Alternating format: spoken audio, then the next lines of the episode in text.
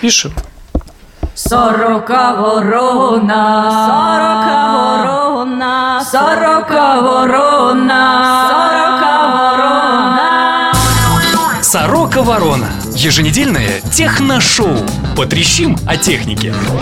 Мама у меня постоянно спрашивает, а как ты проводишь свои вечера, Полина? И вот как мне ей сказать, что в один из вечеров я закрываюсь в комнате с двумя мужчинами и провожу с ними 5 часов своего времени? Но вы-то понимаете, что здесь происходит. Начинаем 37-й выпуск Сорока Ворона Шоу, и сегодня со мной, как всегда, о технике будут трещать Технослав Бергамот и Виталий Бондарь. А с Виталием Бондарем и Технославом Бергамотом будет красиво трещать Полина Геннадьевна Булгакова. Привет! Привет! Здравствуйте! В сегодняшнем выпуске Мы действительно окажемся в будущем. мы поговорим об этом. Странно, да, о наушниках, но не о звуке говорим. Ну как же без этого? Младшая модель в линейке HTC One выглядит обалденно. Сорока ворона. Мы никогда не начинали ни один из выпусков Сорока Ворона Шоу Прощание. разговора о, о наушниках. Вот прощание, судя по всему, мы только что и начали.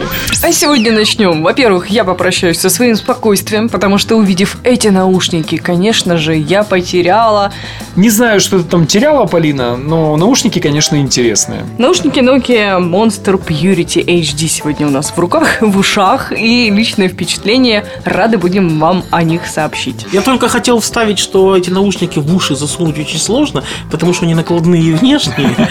Но вот на ушах их носить можно. Точнее, носить их нужно на голове, но там такие э, вроде, вроде бы с виду небольшие чашечки, но э, звукоизоляцию они обеспечивают просто отлично. Наушники закрытые, и э, интересная особенность, технически их можно назвать и просто наушниками, и в то же время и гарнитурой. Там кабель, он не впаян в сами наушники, а вставляется тоже вот мини-джек, мини-джек, да, на, на концах. Так вот, один Папа, кабель, папа. да, один кабель идет обычненький, а второй идет с блоком регулировки громкости и с С микрофоном. пультиком, проще говоря. Да. И работает только со смартфонами Nokia Lumia. По крайней мере, так говорят. Мы со всеми смартфонами не проверяли, но если вы хотите проверить, приносите нам, оставляйте комментарии на сороковарона.ком.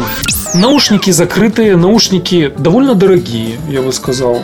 Не дешевая Не дешевые. Вот в украинских интернет-магазинах цена где-то около 1300 гривен, плюс-минус. Наушники закрытого типа, они складываются для того, чтобы их удобно можно было там транспортировать, носить с У собой. них есть специальная коробочка. О, упаковка достойна отдельной Коробка оды. стоит отдельно гривен 300. Плюс еще есть чехольчик, который можно прицепить он с карабинчиком там, на пояс, еще куда-то, куда придумаете, туда и цепляете. Дело не в этом. Дело в том, что я вот сейчас добавлю большую ложку дегтя или маленькую ложку дегтя, окей, в эту большую бочку меда. Мне лично, мне, но это отдельный случай, не очень понравился их звук. Как по мне, он вот плоский и очень громкий, как это бы не парадоксально звучало. Это мои заморочки, но я не очень люблю такой звук. Сразу все сейчас э, любители теплого лампового звука начнут плеваться, потому что я скажу честно, что мне даже звук моих э, косов Porta Pro понравился больше. Да, они басят, они открыты, их сравнивать это как-то нельзя, но мне как-то нравится. Звук более прозрачный, более какой-то вот насыщенный. А Полина, тебе? А мне наоборот, звук этих наушников понравился больше. Ну, не о звуке сейчас даже речь, странно, да, о наушниках, но не о звуке говорим. Хочется сказать про их внешний вид. Вот Виталик, пока мы их рассматривали, эти наушники, несколько раз настойчиво повторил, не, ну для хипстеров самое оно. О, да, для хипстеров Для они диджеев, подойдут. Слушайте, я вам так скажу, если для того, чтобы купить эти наушники, нужно стать хипстером, так и быть, придется это сделать. Мой скептицизм по поводу поставок этих наушников в Украину оказался, слава богу, неоправданным. Я их видел э, в Лондоне на Nokia World 2011 еще в сентябре. И вот, э, если вы помните, уже тогда очень хорошо о них отзывался. Очень классные материалы корпуса. Вот сама душка сделана вот из такого же классного пластика, как и э, белый N9, либо белый Lumia 800. Очень такие мягкие подушечки вокруг ушей. Вот такие мягкие, просто вот, вот резиновых женщин должны из такого материала делать, я точно уверен. Единственное, что меня смущало, у меня э, такой конструкции была когда-то Bluetooth гарнитура Jabra на обзоре, и за две недели вот эти складывающиеся э, половинки, они немножко разболтались. Но тут я смотрю, все-таки шарниры металлические. И да и сама вот эта вставная конструкция, которая позволяет э, регулировать э, величину оголовья, она тоже металлическая Там внутри. металлическая пластина, да. То есть выглядят они вот просто на пятерку с большим жирным плюсом. Отлично, как мы сегодня выяснили, гармонируют с белой Lumia 800. Полина вот тут надевала эти наушнички, брала в руку белую Lumia 800, и что вам сказать, реально клево выглядит. То есть с Полиной они не гармонируют, а вот с Lumia 800 так конечно. Вернемся к звуку. Мы не проводили каких-то специальных замеров. И вообще, я лично считаю, что звук это штука настолько субъективная, что какими-то мерить э, аппаратами, ну, это, ну, не всегда правильно. Мы поверим тебе на слово. Мы взяли мой винтажный плеер iRiver H10, С гарантированным ламповым звуком. Сдули с него пыль. запустили в нем прошивку, которая Rockbox, которая Linux на самом деле, и запустили музыку в хорошем качестве. Это неважно было, какой альбом чего, но А мы слушали она... Кьюр. Я вообще не знаю, что такое рокбокс, но орали они как зверски. В общем, это все дело звучало, играло, и вот именно тогда я решил, что мне даже мои Porta Pro, которые далеко не эталон лучшего звука, но нравятся, честно вот говоря, больше. Полина же решила, как вы уже слышали, что лучше звучит Nokia Purity. Технослав, а твое мнение? А я вообще меня медведь на ухо наступил когда-то в детстве, когда я был маленький, поэтому я не различаю. Но если вот быть честным, то у меня тоже были когда-то наушники Коспорта Pro не так давно, и вот их звук мне нравится, правда, больше. Он, правда, какой-то более объемный, более такой живой, что ли. Но эти наушники тоже классные, потому что звукоизоляция у них просто бесподобная. В любом случае, если вы любите закрытые наушники и э, если вы любите красивые вещи, и у вас есть 1300 гривен, идите, по крайней мере, попробуйте в каком-то магазине, послушайте. Возьмите их просто в руки, это вот просто какое-то произведение технологического искусства. Но вообще, если так строго посмотреть, ну вот э, цена не маленькая, а с другой стороны, а где вы еще найдете наушники классные с надписью Nokia, с надписью Monster, Красивые. красивые, и чтобы они еще при этом классно звучали? А если ты слушатель не мужчина, а светловолосая женщина, то тогда для тебя есть данные наушники в розовом цвете. Ну или в голубом. Кому как нравится. И вообще-то не слушатель, тогда слушательница. То, о чем так долго говорили капиталисты, буржуазные националисты. Аналитика. И наша соседка под окном сегодня с утра. Да. В общем, HTC One V. Оно свершилось. HTC One V у нас в руках. И оно клевое. Слушай, сегодня все клевое почему-то.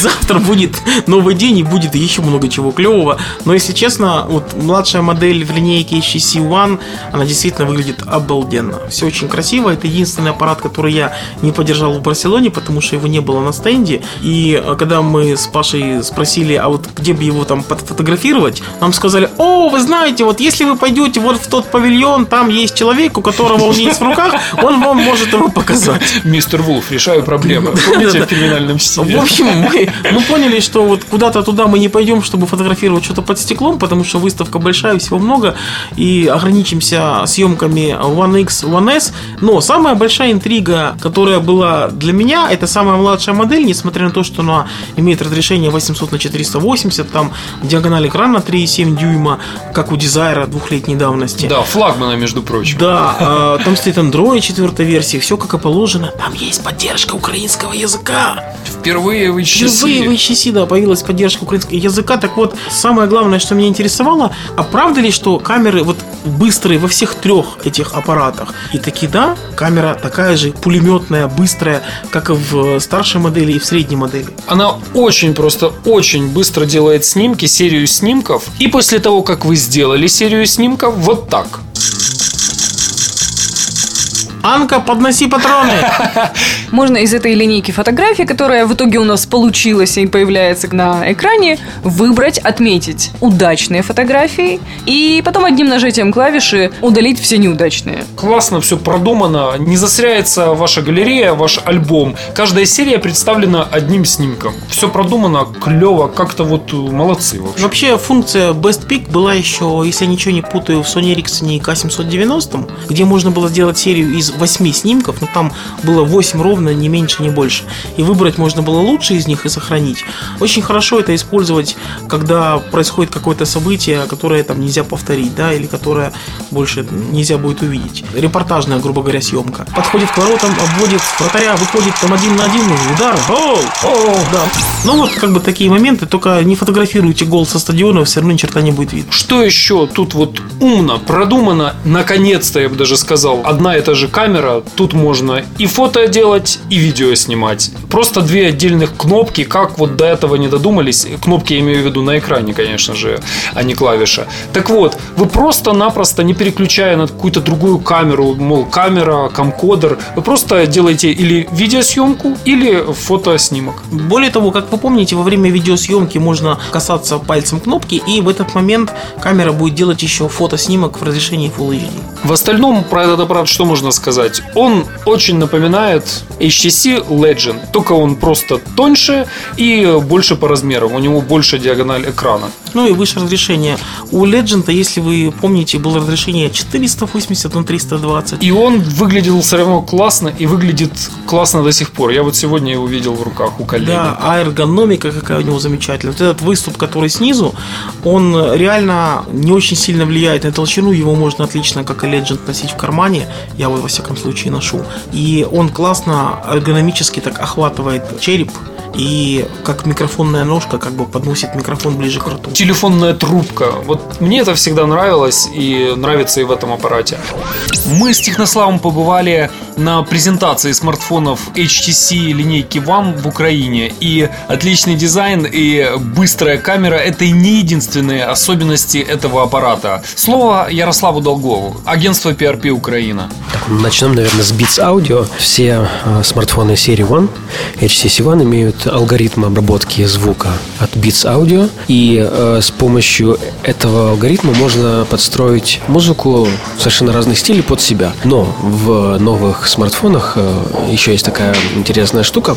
Ты можешь подключать туда разные наушники Beats. Там, допустим, у тебя Beats Solo, Beats Solo HD, Beats Solo Orbits, iBeats или еще там что-то. Там есть выбор наушников Beats. И с помощью э, вот этих настроек плюс еще дополнительных эквалайзеров получается расширяются настройки в несколько раз. Э, Новые смартфоны HTC One раскачают абсолютно любые наушники и, может быть, даже могут замахнуться на аудиомикросистему.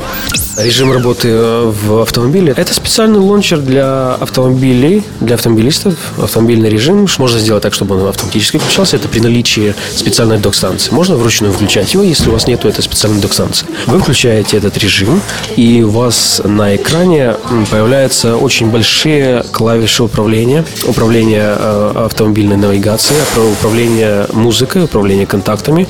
Все перелистывается либо в горизонтальной плоскости, либо затем в вертикальной, чтобы было удобно, чтобы было понятно и можно было не отвлекаться, когда едешь за рулем, особо на управление смартфоном. Ярослав Долгов, PRP Украина, специально для Сорока Ворона Шоу. В общем, если он будет стоить не очень дорого, мы смело цепляем ему шильдик «Я б купил». Ну, а вообще ожидается цена в районе 3300 гривен, что очень разумно выглядит. Я б купил, ребята. Какой там новый проект у Гугла, а? У них столько проектов, что я просто затрудняюсь сказать, какой у них новый, а какой уже и не новый. Проект «Окуляры». Мы тут учили французский, немецкий и английский, и не знаем ни один из этих языков, естественно. Зато хорошо говорим на албанском. Как же правильно читать? Project Glass? Glass?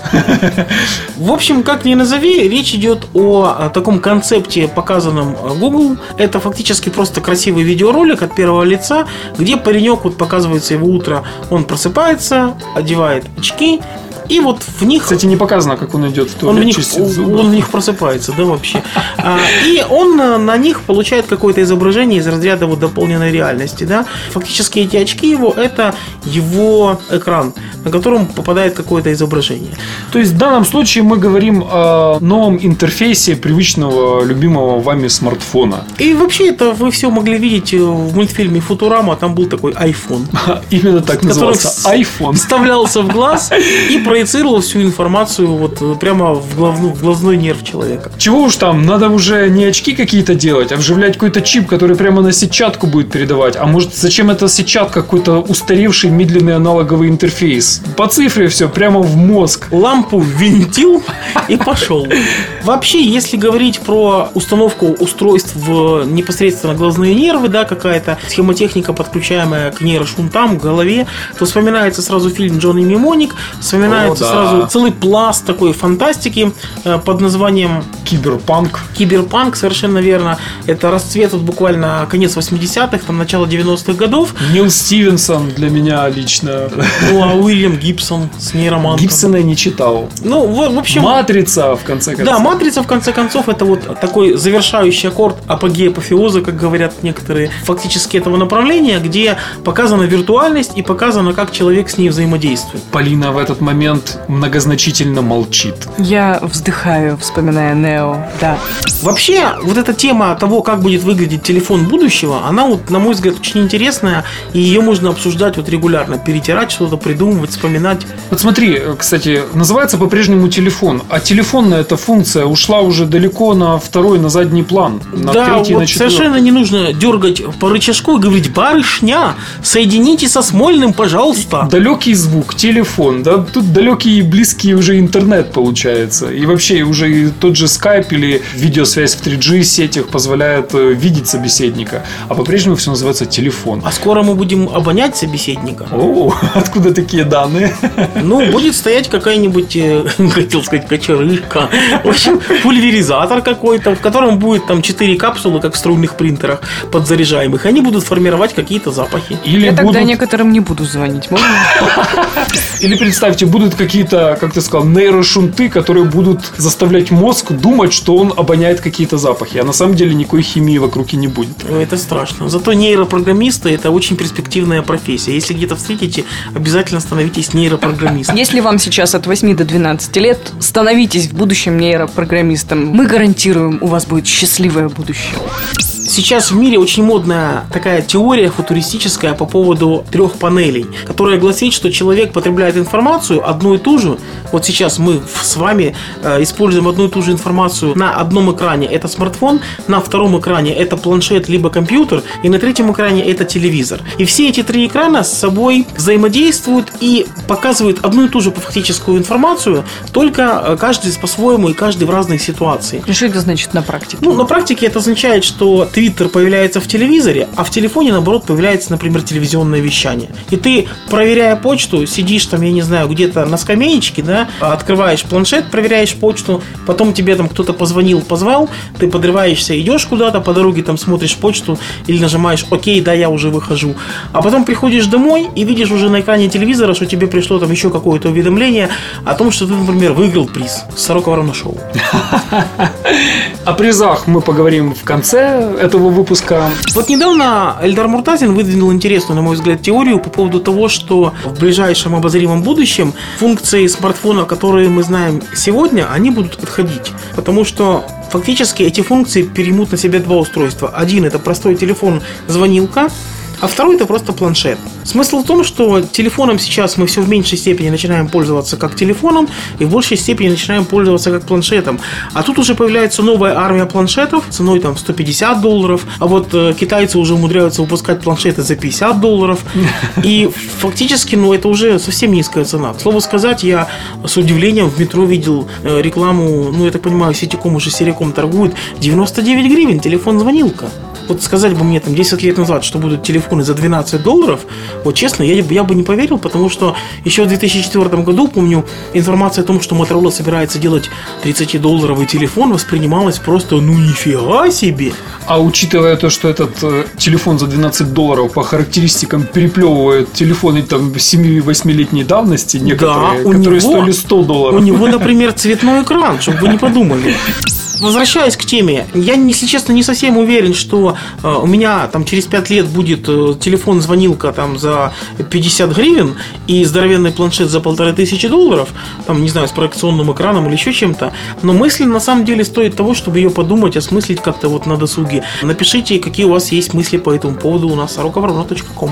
Если развивать и продолжать ту мысль, что телефоны в конце концов станут простыми звонилками, и на руках у нас будут еще планшеты, тогда возникает вопрос, а зачем мне таскать с собой две вещи? Тогда в таком случае, как мне кажется, телефон, вот эта вот просто звонилка, она как-то модифицируется и будет совершенно выглядеть иначе. Может быть, как Bluetooth, которая будет там надеваться на ухо, так, чтобы она мне не мешала. Ну вот тебе тот же Project Glass, как он правильно, елки-палки называется. Так вот, это и есть очки с гарнитурой. По сути, это есть телефон, у которого просто новый интерфейс управления, который накладывается на окружающую нас реальность. Как мы видим в этом ролике, управление голосовое, пальцами по очкам елозить. Но тут можно, кстати, вспомнить вот эту гарнитуру мотороловскую, да, которая в очках совмещала наушники, которые вставлялись в уши. То есть фактически это и очки солнцезащитные были, и это была Bluetooth гарнитура, которая позволяла слушать звонки, либо слушать музыку. Но мне вот родилась только что, вот буквально только что,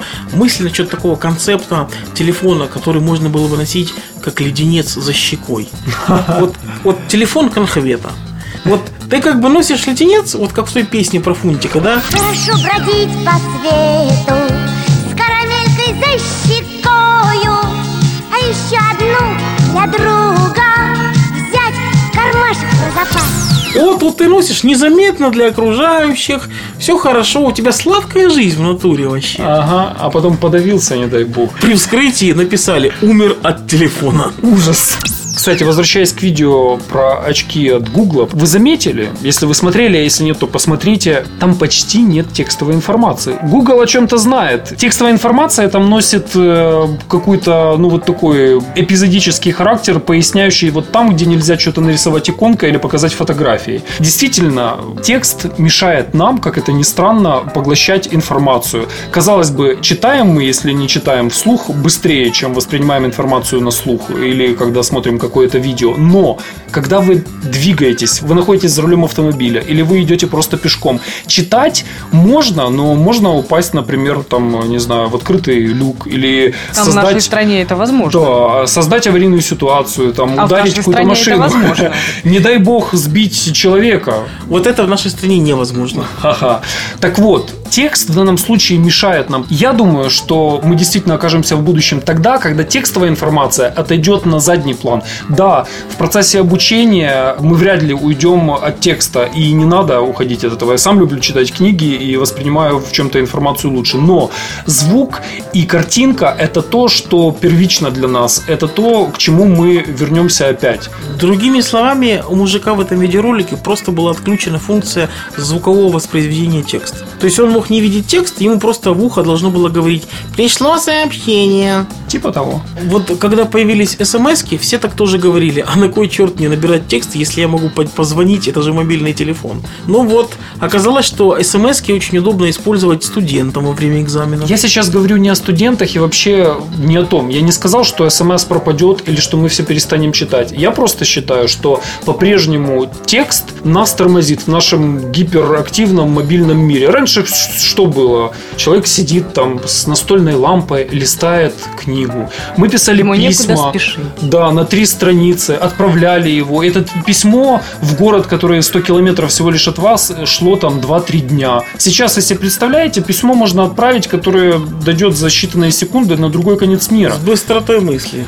Может, на минуту. быстро. Если вспомнить, то настольные лампы изобрели всего лет 150-200 назад, наверное. А до этого человечество 2000 лет сидело с лучиной в лучшем случае. В лучшем случае, да. С лампадочкой. А вот 40 Ворона-шоу никогда вас не отвлекает ни от ходьбы по улице, ни от езды в машине. Сбивайте людей на здоровье. Только если вы играете в GTA. А. И тут, после всех этих разговоров, вспоминается еще одна концепция. Это концепция, которую представил Asus со своим пэтфоном. Это телефон, смартфон с экраном, который вкладывается внутрь планшета при необходимости. При этом внутри планшета он подзаряжается, и к этому планшету еще можно пристегнуть клавиатуру для набора текстов. С одной стороны, очевидное преимущество. Я не могу пользоваться пользоваться планшетом там на ходу. Я не могу его там очень быстро, находясь в транспорте, где-то достать из кармана. Да даже где-то в очереди, да. Планшет все-таки подразумевает, что нужно куда-то присесть. Простая ситуация. Я в аэропорту подбегаю там куда-то к стойке какой-то, да, пытаюсь найти там, куда мне обратиться, номер моего рейса. Вот я планшет доставать не буду, правильно? Вот. А вот достать из кармана телефон это буквально один простой жест. Но если говорить про массовое распространение вот концепции телефон плюс э, докинговая станция планшет для него, то мы здесь упираемся в вопрос, а как это масштабировать? А можно ли сделать какую-то унификацию? То есть можно ли создать стандарт единый, которого будут придерживаться разные производители? Чтобы мы могли, например, э, телефон э, Asus вложить в планшет Nokia. Или телефон там Samsung положить внутрь планшета ZTE. Я знаю такого производителя. Пять букв Apple называется. Вот реально, если этот производитель позволит такое сделать, чтобы вот айфончик куда-то там вставлялся и превращался в iPad, условно говоря, столько сразу, начиная от неизвестных китайских и заканчивая довольно именитыми японскими производителями, начнут делать такие вот докинговые станции. Ну, докинговые станции, наверное, но вот не думается, что Apple как раз придерживается этой идеи трех панелей. Они, наоборот, двигаются в сторону того, чтобы запустить собственное телевидение, делать телевизоры с интернет-доступом, да, слухи ходят постоянно. Вот, кстати, перед выходом айфона тоже же сколько слухи, года два ходили, да, что Apple готовит телефон, Apple готовит телефон. Вот про телевизоры тоже слухи уже ходят давно. Стив Джобс говорил, ничего, никаких телефонов мы не разрабатываем. Ха-ха-ха, какие телефоны, о чем вы? Да, с Motorola, тем не менее, общался, выпускали этот в белом корпусе E398, Было моторокер, который назывался. В общем, никак не интересовались телефонной темой вообще. В идее связка планшет плюс э, Мне нравится вот эта вот возможность э, расширения способностей телефона до планшета, но, как правильно сказала Полина, неудобно таскать то и другое одновременно. Плюс вот вопрос унификации, что делать, как делать. Совершенно очевидно, что вот не будут люди и компании производить что-то одно единое, унифицированное. То есть это может себе позволить как-то Apple, но мне кажется, это не их путь. И точно так же, как непонятно, ну сделаем мы такую штуку, как у э, Asus, да, там 4.3 дюйма. А если я захочу выпустить э, смартфон там 3,8 дюйма, или там 4,6 дюйма, или там 5 дюймов, то есть что делать? Гнездо должно быть расширяемое или сужаемое. Резиновая. Я уверен, что Asus в одиночку этот рынок продавить не сможет. Не тот потенциал, не те возможности у компании и не та сила бренда на рынке, чтобы вот рынок телефонной, вот этой планшетной индустрии перевернуть. Хотя тоже на А. Ну, да, хотя тоже на А, и в принципе, э, ну как, устройство получается интересное, нишевое. Когда доберется до продаж, будем на посмотреть. Мне интересно, сможет ли кто-то, станет ли кто-то это копировать, наследовать, унифицировать в конце концов.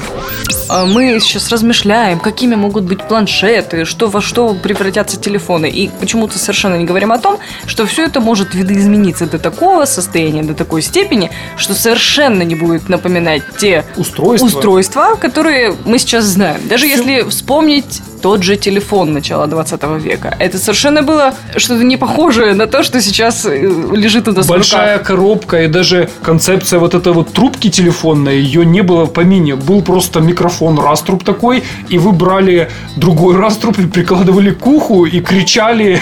Барышня.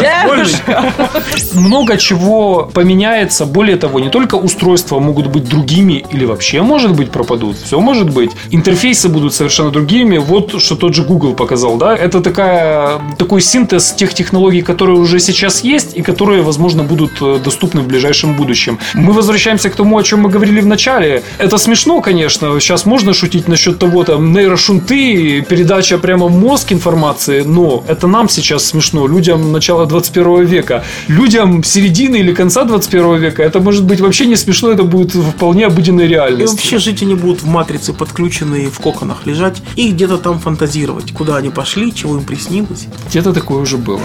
Сорока ворона.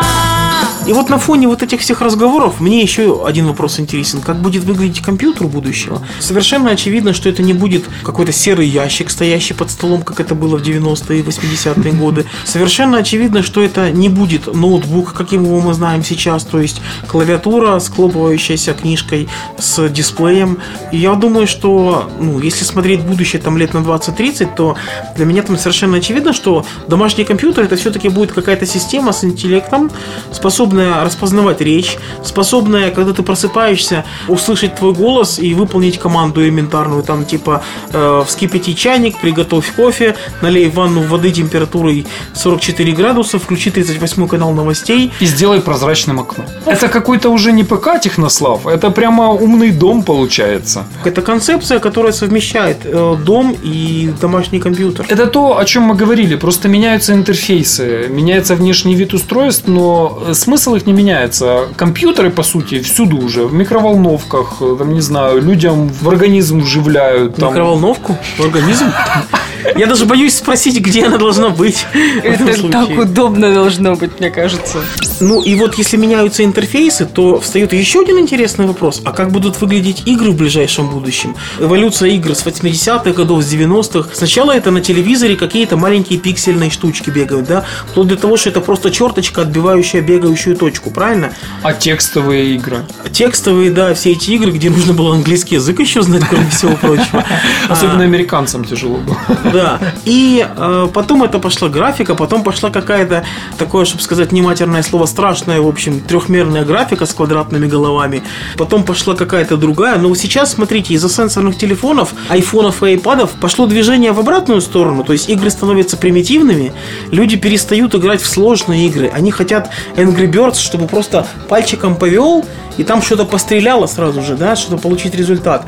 Э, Игры становятся еще проще, там вспоминаем приставки, да, Kinect, вспоминаем Sony Move, вот просто руками что-то делаешь, ты движешься, и как-то там транслируются твои движения системой, приставкой, и оно что-то делает.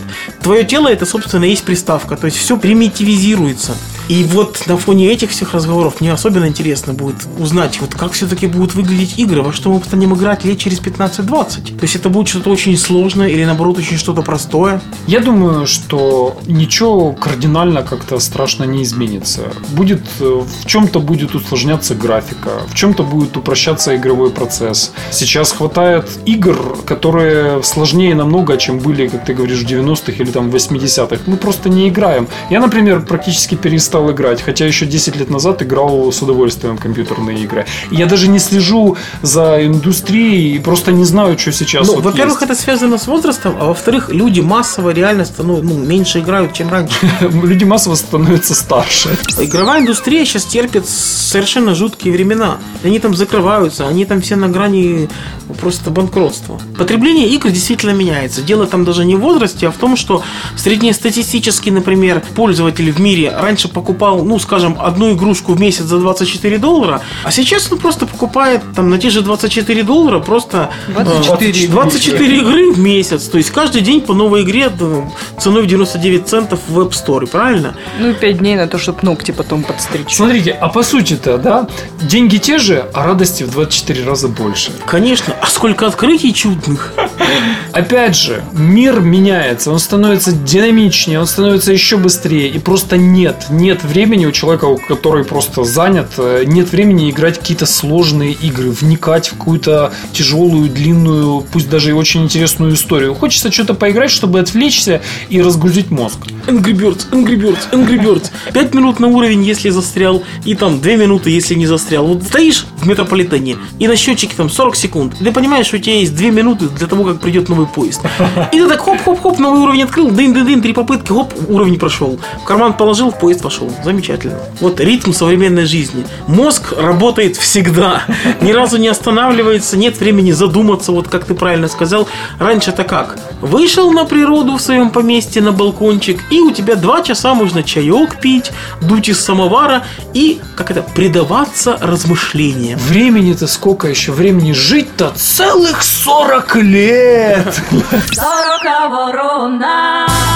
Виталик нам тут напророчил, что текст тканет в лету, и все, не будем мы ничего читать. Но пока у нас есть такая возможность, с радостью почитаем хэштег Сорока Ворона. Ну, с меньшей радостью, чем на прошлой неделе, потому что Хэштег «Сорока ворона» засали спамеры. я хотела как-то более... Гореть вам в аду. Мы знаем, что ты нас слушаешь, мы тебя найдем. Зафоловим, а потом расфоловим. И так четыре раза. Несмотря на поток бреда от спамеров, которые можно было прочесть по хэштегу «Сорока Ворона», среди этого всего мы с удовольствием читали слухи, которые вы писали про нас. Напомним, что по условиям конкурса вам нужно было написать с хэштегом «Сорока Ворона» следующую фразу. Говорят, что «Сорока Ворона» и продолжить эту фразу. Много чего было написано. Было читать это местами забавно, местами очень забавно. Спасибо, ребята. А Практически все картинки, молодцы. А картинки, как было забавно рассматривать. Константин Можухов. Респект, уважуха! С нами у вас будет отдельный разговор. А теперь называем имя победителя. Один человек, слушатель Сорока Воронов шоу, написал вот такой вот слух. Говорят, что я выиграю флешку у Сорока Ворона Шоу. И слушай, Дмитрий Афишел, правильно говорят. Где ты? Расскажи нам, кто тебе это сказал. Поздравляем тебя, твое предсказание сбылось. Отправь свои контактные данные по адресу собачка и флешка Nokia Lumia отправится к тебе. Сорока ворона. Какие бы ни были компьютеры, телефоны, компьютерные игры в нашем самом ближайшем будущем, Главное пчелы. мы всегда рады вас слышать, видеть и читать в твиттерах, фейсбуках и в комментариях на гаджете либо на сороковорона.ком через неделю. С вами в 37-й раз трещали о технике Полина Булгакова, Технослав Бергамот. И Джонни Мнемоник. И Виталий Бондарь. Услышимся через неделю. Ведите себя плохо, потом немножко хорошо, потом опять плохо. И пусть у вас все будет Главное, замечательно. Чтобы регулярно. Пока. Всего доброго! Счастливо! Подписывайтесь на подкаст на сороковорона.ком, чтобы первым получить свежий выпуск. В шоу использован фрагмент композиции группы Cure, а также фрагмент мультфильма «Приключения поросенка Фунтика». Авторы подкаста сердечно благодарят Сергея Сюрородецкого, Настасью Сергеевну Кузнецову, Романа Дайненко, Акаскив и старика Хатабыча за неоценимую помощь в создании шоу. Скажите, мистер Андерсон, какой вам прок от телефона, если вы не сможете говорить?